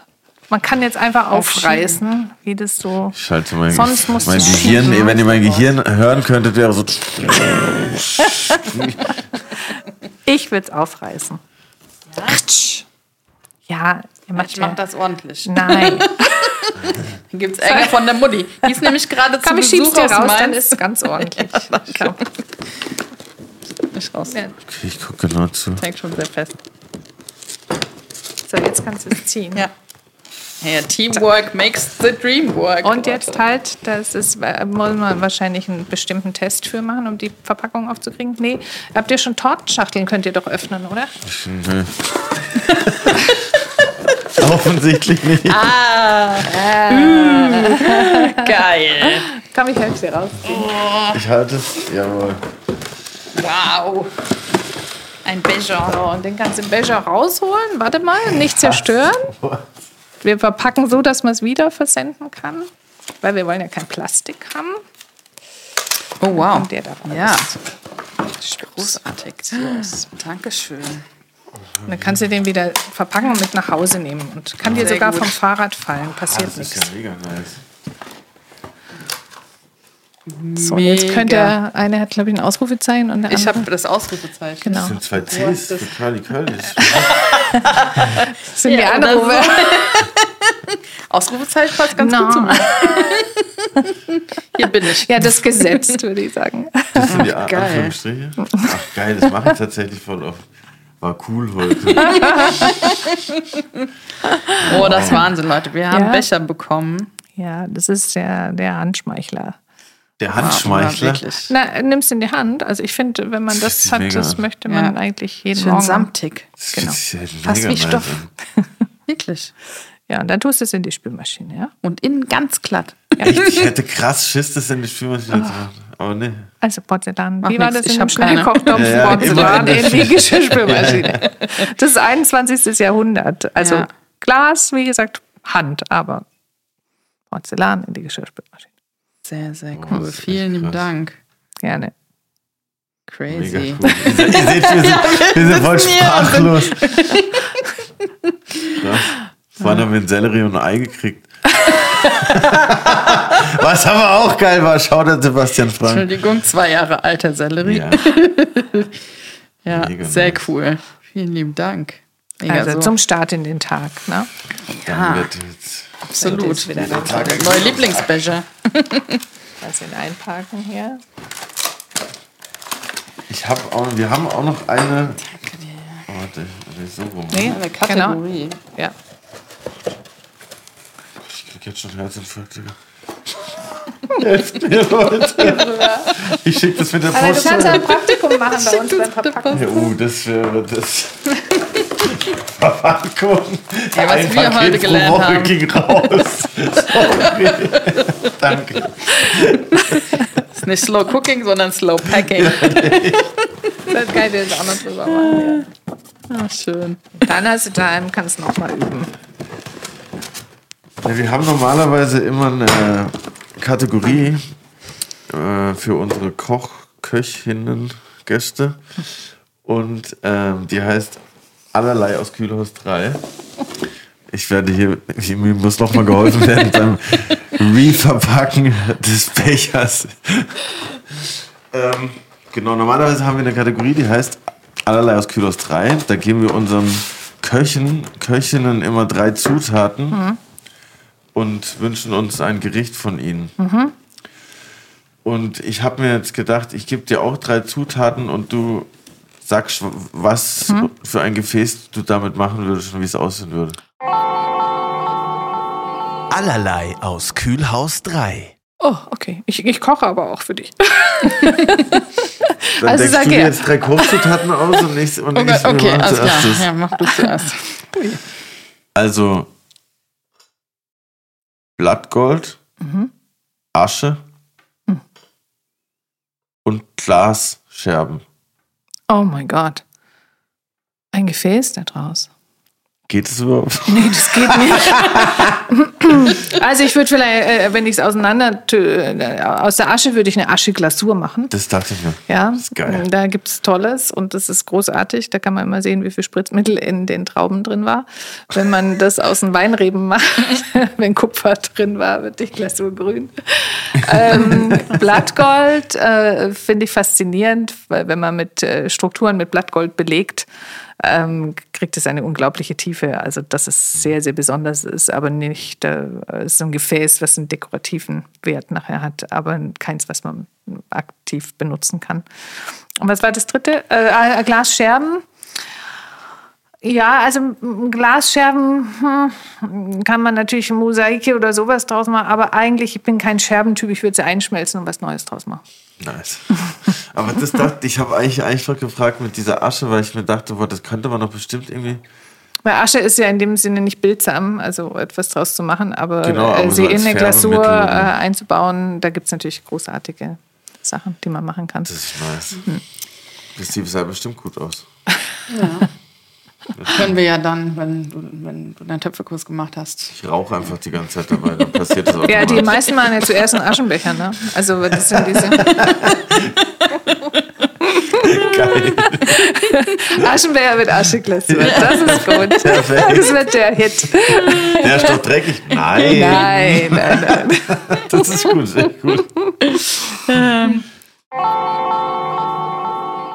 Uns hat tatsächlich ein Vögelchen gezwitschert, dass dein äh, Porzellan auch bei sehr namhaften Promis in Ah, ja. äh, Benutzung ist. Ja, sind ein paar, aber ich kenne noch nicht mal alle. Also es ist schon, schon ähm, Oprah Winfrey und, ähm, Das ist schon krass. ähm, und ein paar Amerikaner, ähm, amerikanische Schauspieler. Und ähm, wir haben ähm, sehr tolle Menschen, äh, drei, vier an der Zahl, die uns in Hollywood, in LA und San Francisco verkaufen, vertreiben. Und die machen tolle Projekte für äh, ihre Kunden wiederum. Und die sind ähm, Und kam so dieser Schritt. ganz, ganz nice. Sorry, wollte ich nicht unterbrechen. Kam so dieser Schritt nach Hollywood oder nach Hollywood, nach, nach USA auch durch diese MoMA-Sache so ein bisschen ins Rollen oder war das, kam das einfach nach und nach? Ach, das kam nach und nach. Ähm, äh, USA am Anfang war, also ich habe eigentlich schon seit 1993 äh, Leute in den USA getroffen, kennengelernt und dann entwickelt sich sowas weiter. Ähm, einen großen Schritt gab es schon noch mal, also auch mit MoMA, als die es in ihrem, ähm, die haben es ja in ihren, auf der Cover ihrer Kataloge gedruckt und das ging in die Hälfte der Auflage war mit dem Cover von mir und andere Hälfte war ein anderer. Und mh, das ist dann schon ein Sehen und Gesehen werden.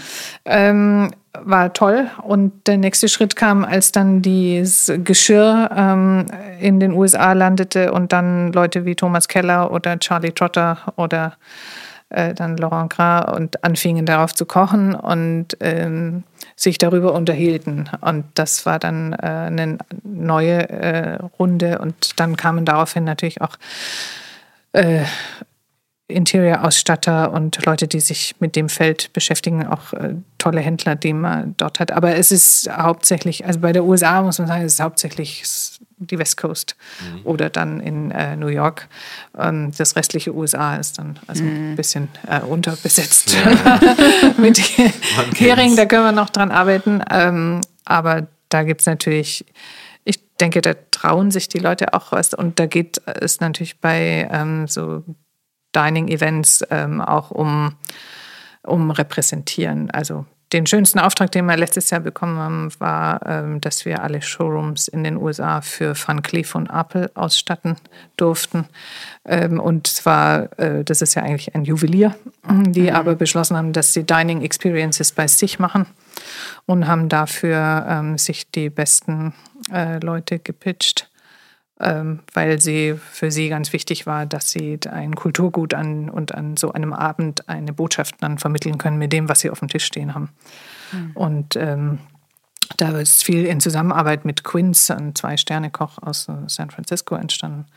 Und das ist schon, äh, fand ich sehr beeindruckend, wo ich dachte, okay, da tut es jetzt nochmal einen anderen Schritt, eine andere Ebene sich auf. Das ist auch doch eine Wertschätzung und dass es gesehen wird, dass wir doch anders sind. Also eigentlich Mitarbeiter von mir sagt immer, also, wir sind Spezialisten also, und wir produzieren Spezialitäten.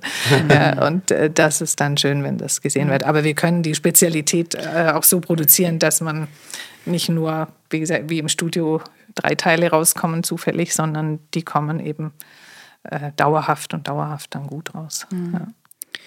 Was würdest du jemandem raten, der oder die jetzt gerade frisch umgezogen ist? Curly hat seine erste eigene Wohnung jetzt vor ein paar Wochen bezogen. Jetzt. oder ich bin jetzt in eine größere Wohnung gezogen und ähm, möchte gerne mehr als zwei Teller, zwei Schüsseln haben. Ähm, wie geht man daran, sich so eine Porzellangeschirr, nicht Sammlung, aber so einen guten Stock aufzubauen? Also ich finde, ich würde so rangehen, erstmal kurz in mich hineinhören, wie esse ich denn eigentlich? Was ähm, kommt bei mir so täglich auf den Tisch? Was brauche ich für mich?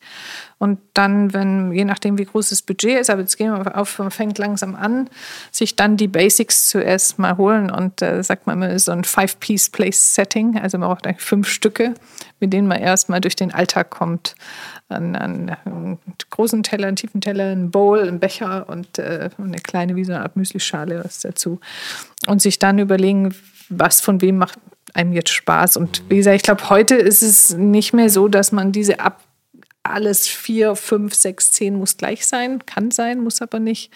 Und sich dann ähm, die Dinge holen, die einen wirklich wirklich berühren und einem Spaß machen und wo man sagt, ach, die gucke ich gerne an. Aber auch keine Scheu zu haben, das ist wie beim Pullover auch. Ähm, den mag's, mag man vielleicht doch fünf Jahre, aber dann sagt man, ah, jetzt hätte ich gerne mal wieder was anderes. Und auch im Porzellan kann ich austauschen. Also ähm, das ist so ein bisschen so, äh, unsere Szene ist oft so unterwegs, dass es ist was für immer und für die Ewigkeit. Also ich finde, man sollte da auch ein bisschen spielerischer umgehen. Und du kannst ja sagen, okay, meine Essteller sind äh, formal gleich, aber in der Oberfläche anders, wenn man das für seine Einrichtung möchte. Und, ähm, oder wenn man jetzt, was ich empfehle, wenn die Einrichtung zu Hause kunterbunt ist, dann würde ich beim Geschirr es reduzieren Straighter und äh, straighter machen und von den Oberflächen her gucken, dass sie wieder das Ambiente dann erhöhen. Und weil wenn das Essen wieder dazukommt, das Essen ist ja auch farbig.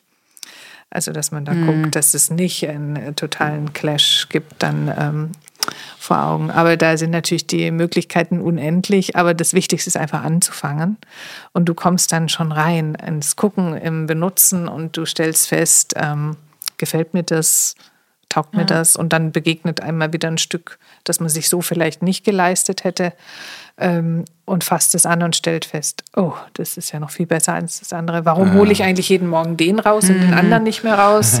Ja. Und dann ist der andere halt entweder geht der weiter oder der fällt zufällig manchmal runter. Ähm, Und wird dann in den Bauschuttcontainer entsorgt. oder landet halt irgendwo mal, Entschuldigung, äh, war, war halt weg. Also man muss sich da auch von Dingen lösen, wo man weiß, die machen jetzt meinen Schrank nur voll, aber bewegen sich nicht. Und ähm, also ich bin großer Fan des einfach Benutzens. Ja. Ja. Vor allen Dingen nicht wegschließen, sondern vielleicht Nee, in und dann kann man natürlich alt und neu mischen und ähm, aber sich an, an so Dinge trauen, die ähm, auch Besonderheiten sind. Ja. So. Geil. Und je größer deine Gesellschaften dann werden, dann brauchst du eh mehr Teller. Und dann sammelt die lieber jetzt schon gute äh, Stücke an, äh, weil davon hat man wirklich mehr. Sonst kauft man sich Dinge dreimal, viermal, am Ende kostet es dann gleich viel Geld. Ja. Und wie gesagt, wir gehen ja nicht kaputt. Das stimmt. Housekeeping, Post für Sie. Äh, es hat geklingelt. Ah ja, stimmt. Hm. Habe ich auch gerade gehört. Ja. Äh, Post vom Housekeeping. Oh, Dankeschön. Oh nein, das habe ich wieder nicht aufgeräumt oder was? Wir ähm, haben Post vom Housekeeping bekommen. Das heißt, weder Curly noch ich wissen, was, was da äh, drin in dem steht. Umschlag steht. Okay. Lies mal vor. Hallo Brit, Curly und Stefanie. Ihr baut ein Haus. Welchen Raum gestaltet ihr zuerst? Und vor allen Dingen, wie? Die Küche. Sehr selbstverständlich. Klare Antwort. Klare Antwort. Ich glaube, ähm, Studio. Also mein Arbeitszimmer, glaube ich.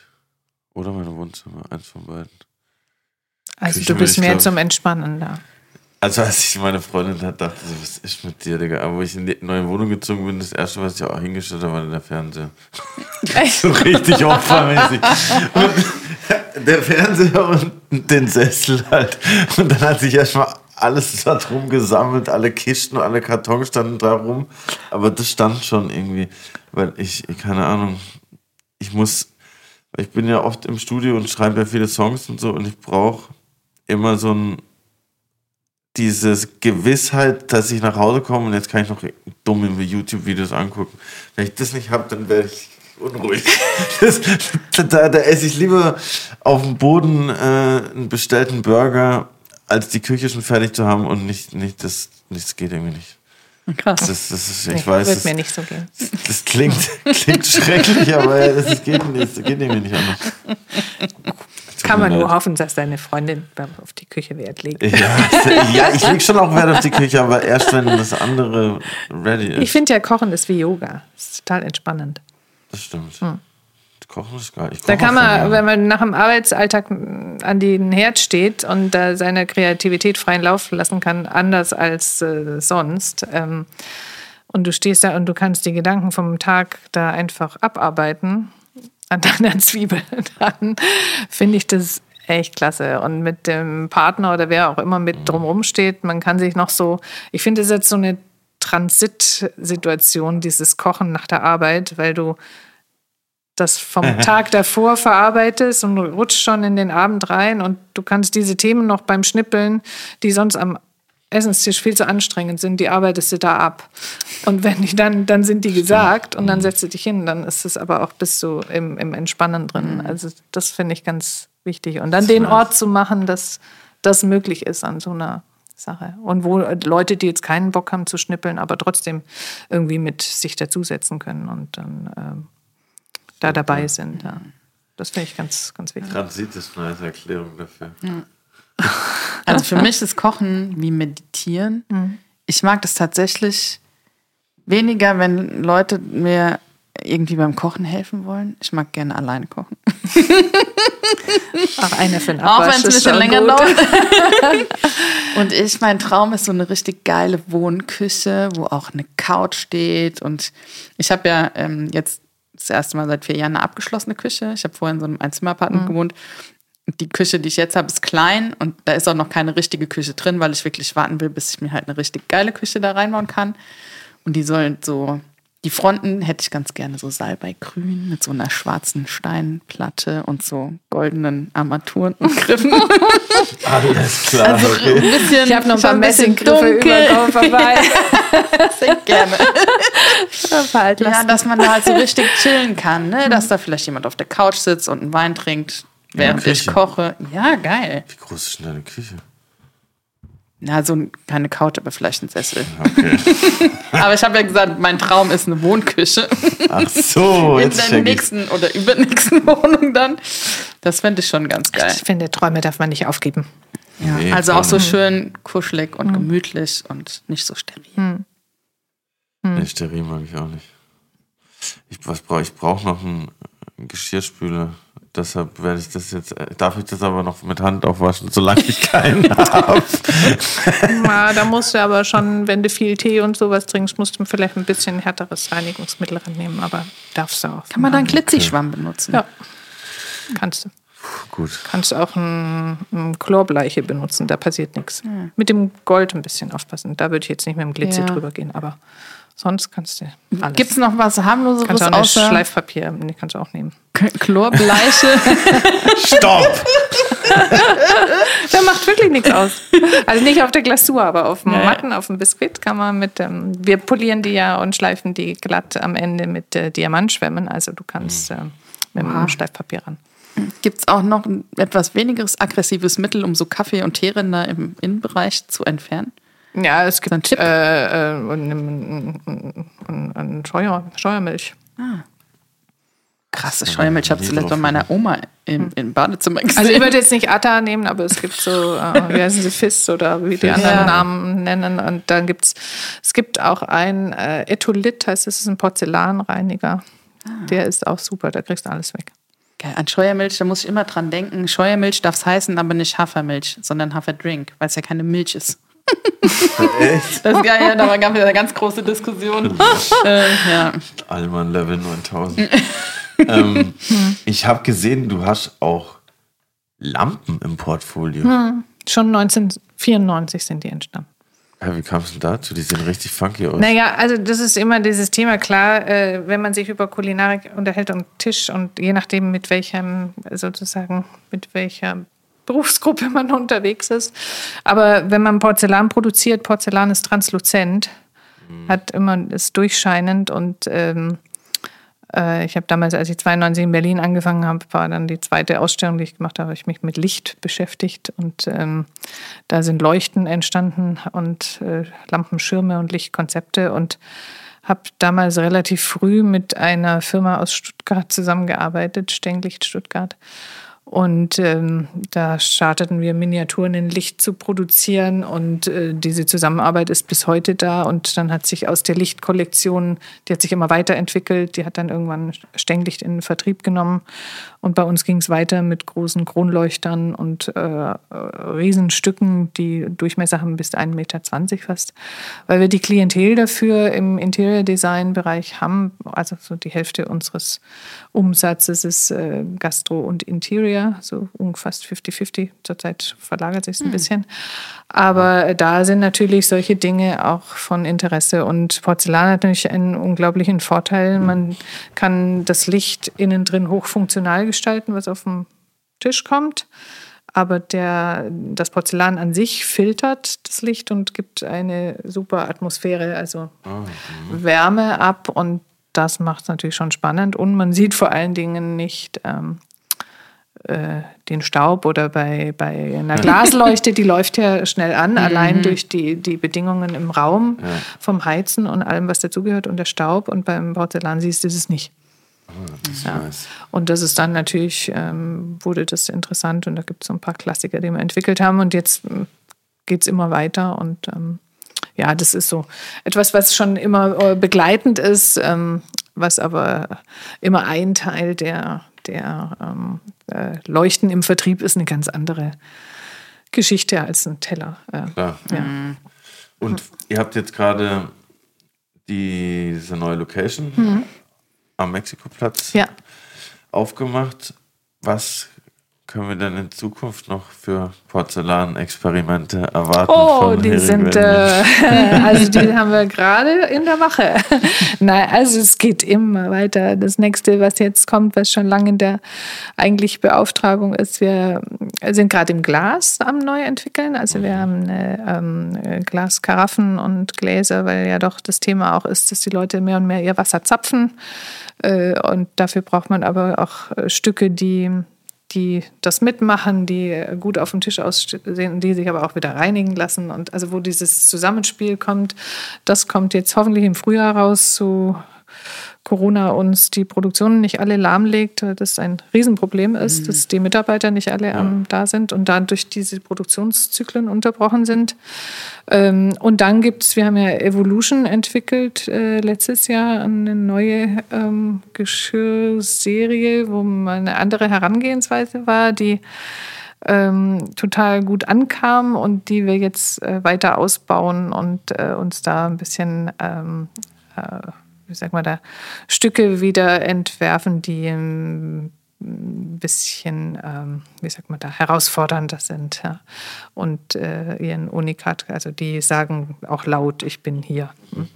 Und da entwickeln wir gerade weiter dran. Und dann haben wir natürlich viel entwickelt äh, in der Villa, äh, von äh, Steinwaschbecken über ähm, äh, Leuchtenthemen, über ähm, äh, äh, Küchen, über eine Bar, die gerade entsteht. Da entsteht auch ein, ein Kachelofen, aber in der anderen Art und Weise. Also wir sind noch dran, die Villa aufzumachen, richtig, so dass sie auch, weil die Außenanlagen gerade noch in Arbeit sind. Das wird wahrscheinlich April werden, aber dann kriegt ihr es bestimmt mit. Ein richtig dann, äh, großer Spielplatz, diese Villa Ja. für dich. Ja, ja, du- wir legen den, den Garten, sind wir gerade in der Planung, den zu machen, haben noch gut geschafft, den kurz vorher anzupflanzen. Also da passiert viel äh, auch an, an ähm, Design-Themen, äh, Themen, die da stattfinden, die auch übers Porzellan hinausgehen. Also Porzellan ist äh, eins und Hering Berlin, die Marke, äh, äh, wurde gegründet 1999 haben wir sie eingetragen, 92 habe ich selber gestartet und das ist so ein Baby. Aber jetzt die Villa ist natürlich eine schöne Spielwiese, da weiterzumachen. Cool. Ja, cool. Aber Eine Sache wollte ich noch fragen. Und zwar, du hast vorhin kurz angeschnitten, dass du auch mit Köchen zusammen auch Sachen entwickelt hast. Und ein Koch hat ja dann schon eine gewisse Vorstellung, wie das Geschirr sein muss, wie das funktionieren muss? Oder gibt's dann da, gab es dann da auch schon mal Momente, wo du dachtest, boah, nee, das, wie soll ich denn das umsetzen? Was hat der für Ideen? Ja, also es gibt so Dinge, äh, oft sind es so mit Leuten, mit denen man schon lange zusammenarbeitet oder klar auch ganz frische. Also äh, sie kommen auf einen zu und sagen, oh, hey, wir sind hier am neue Gerichte machen und ich habe von dir schon einiges, aber wo soll ich denn jetzt das drin servieren? Hast du eine Idee? Oder eigentlich, eigentlich fehlt was, eigentlich fehlt äh, eine Schale, die, die höher ist oder auf hohem Fuß oder wir brauchen irgendwie was anderes. So entstand ein Objekt, das war auf Inspiration von Christian Jürgens äh, hinkommend oder von ihm herkommend. Und dann äh, nimmt man diese Themen auf und ähm, man arbeitet dann weiter dran, aber es ist ganz klar, ähm, der Koch ist der Koch und der Designer und Keramiker ist der Keramiker. Ja, und Ja, ja. die Grenze äh, vermische ich auch nicht, weil das bringt gar nichts. Aber du arbeitest im Dialog zusammen.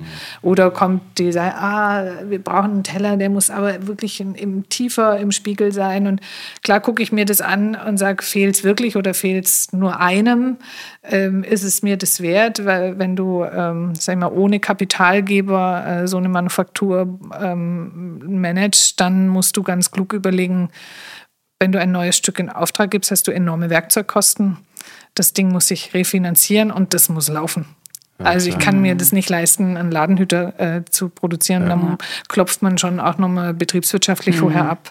Äh, hat, das, hat das eine Chance? Und klar ist immer ein Risiko dabei, aber man ist dann doch schon auch ein paar Jahre dabei. Und die Inspiration jetzt, klar, gerade war einer, ähm, einer der größten Austernhändler äh, der Niederlande bei mir und sagte, können wir nicht einen Austernteller zusammen machen, wie man das früher hatte, wo die Austern drin liegen. äh, Sowas, genau, so. sowas finde ich ein total spannender Ansatz. Ich würde aber nie im Leben einen historischen Austernteller jetzt plötzlich ins 21. Jahrhundert packen, sondern jetzt gehst du anders ran und sagst, okay, was kann ich entwickeln, dass ich einen genialen Teller kriege, auf dem ich unter anderem Austern präsentieren kann.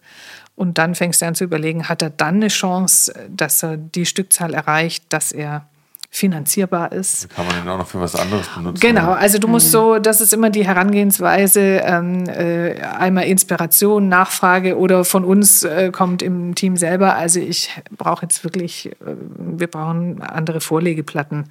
Äh, da, ist ein, da, da ist eine Lücke im Sortiment äh, und, und das werden die Leute fragen nach. Es gibt aber auch immer die berühmte Frage, äh, ja, Tasse, äh, wir brauchen andere Henkeltassen. Und da bin ich so, dass ich sage, nee, das brauchen wir nicht. Äh, wir, wir produzieren Biskuit und Biskuit ähm, nehme ich in die Hand. Ähm, äh, wenn ich einen Henkel habe, dann habe ich keinerlei Berührung mit dem Material. Ähm, ja, da haben wir Tassen und die sind super, finde ich. Aber da würde ich jetzt nicht weiterentwickeln an der Stelle. Da würde ich sagen, nee, nimm doch einfach den Becher in die Hand. ist doch viel geiler. Und ähm, da, also so entsteht es dann. Das sind ähm, oft wirklich Entscheidungen, was, was ist nachher gebraucht ja, und was wird gebraucht oder Und dieses Biscuit. Biscuit. Biscuit, sorry. oh ja. das ist dieses leicht mattere.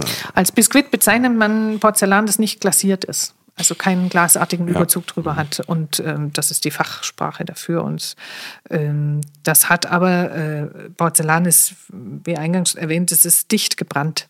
Hat eine Wasseraufnahme von null, hat keine Poren, da kann nie was eindringen. Also alles, was da an Dreck mal drauf liegt, liegt drauf. Und äh, deshalb, da geht es nur darum, ist es Wachs, dann muss ich ein Putzmittel draufnehmen, das mir Wachs und Fett entfernt.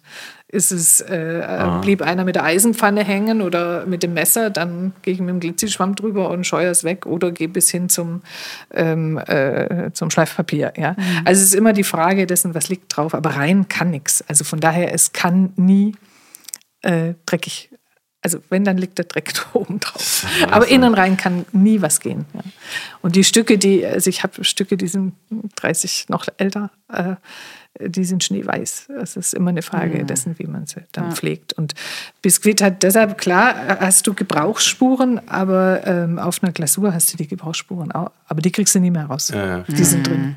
Also Leute, keine Ausreden für eure dreckigen Teller. Das liegt nur drauf. Der, ja, ja, ja. Es liegt am dem, der spült. Eine Frage der Pflege. Genau. Cool. Ja. Mega spannend, die Folge heute. Es hat mir Voll. mega viel Spaß gemacht. Ähm, Schön, mir auch. Mega viel gelernt, ey. Boah. Aber beeindruckend finde ich diese, wie, was in der Wohnung zuerst kommt. Also es gibt, vielleicht, soll ich, aber vielleicht hat er ja recht. über mir Vielleicht hängen. hat er ja recht. Man sollte wirklich zuerst den Sessel zur Entspannung äh, und die Couch holen. Ähm, und mal mehr halt an so sich mit- selbst. Mehr zu Hause, so einfach so diese, also das ist ja für jeden so ein, aber vorher habe ich halt in der WG gewohnt und da bestand mein Zimmer eigentlich aus diesem Sessel und dem Fernseher halt. Und deshalb musste ich dieses Zuhause-Gefühl irgendwie so schnell wie möglich in die. Den nimmst du auch mit. Den, den hast du auch später noch dabei. Das ist immer dieses, Genau. dieser Anker. Ja. Genau. Ja. Und die Küche ist auch direkt daneben. so ist es nicht. Du kochst ja auch fleißig. Nee, voll. sehr gut. Vielen Dank, dass du heute hier warst und vielen Dank Danke für die das Einladung. phänomenale Gastgeschenk. Ja. Viel Spaß beim Benutzen. Dank. Auf jeden Fall. es wird also auf jeden Fall benutzt. Nicht für den. Schrank geeignet. Auf keinen Fall. Oder to go. Geht auch in der Handtasche. Merci beaucoup. Danke, Stefan. Vielen Dank euch.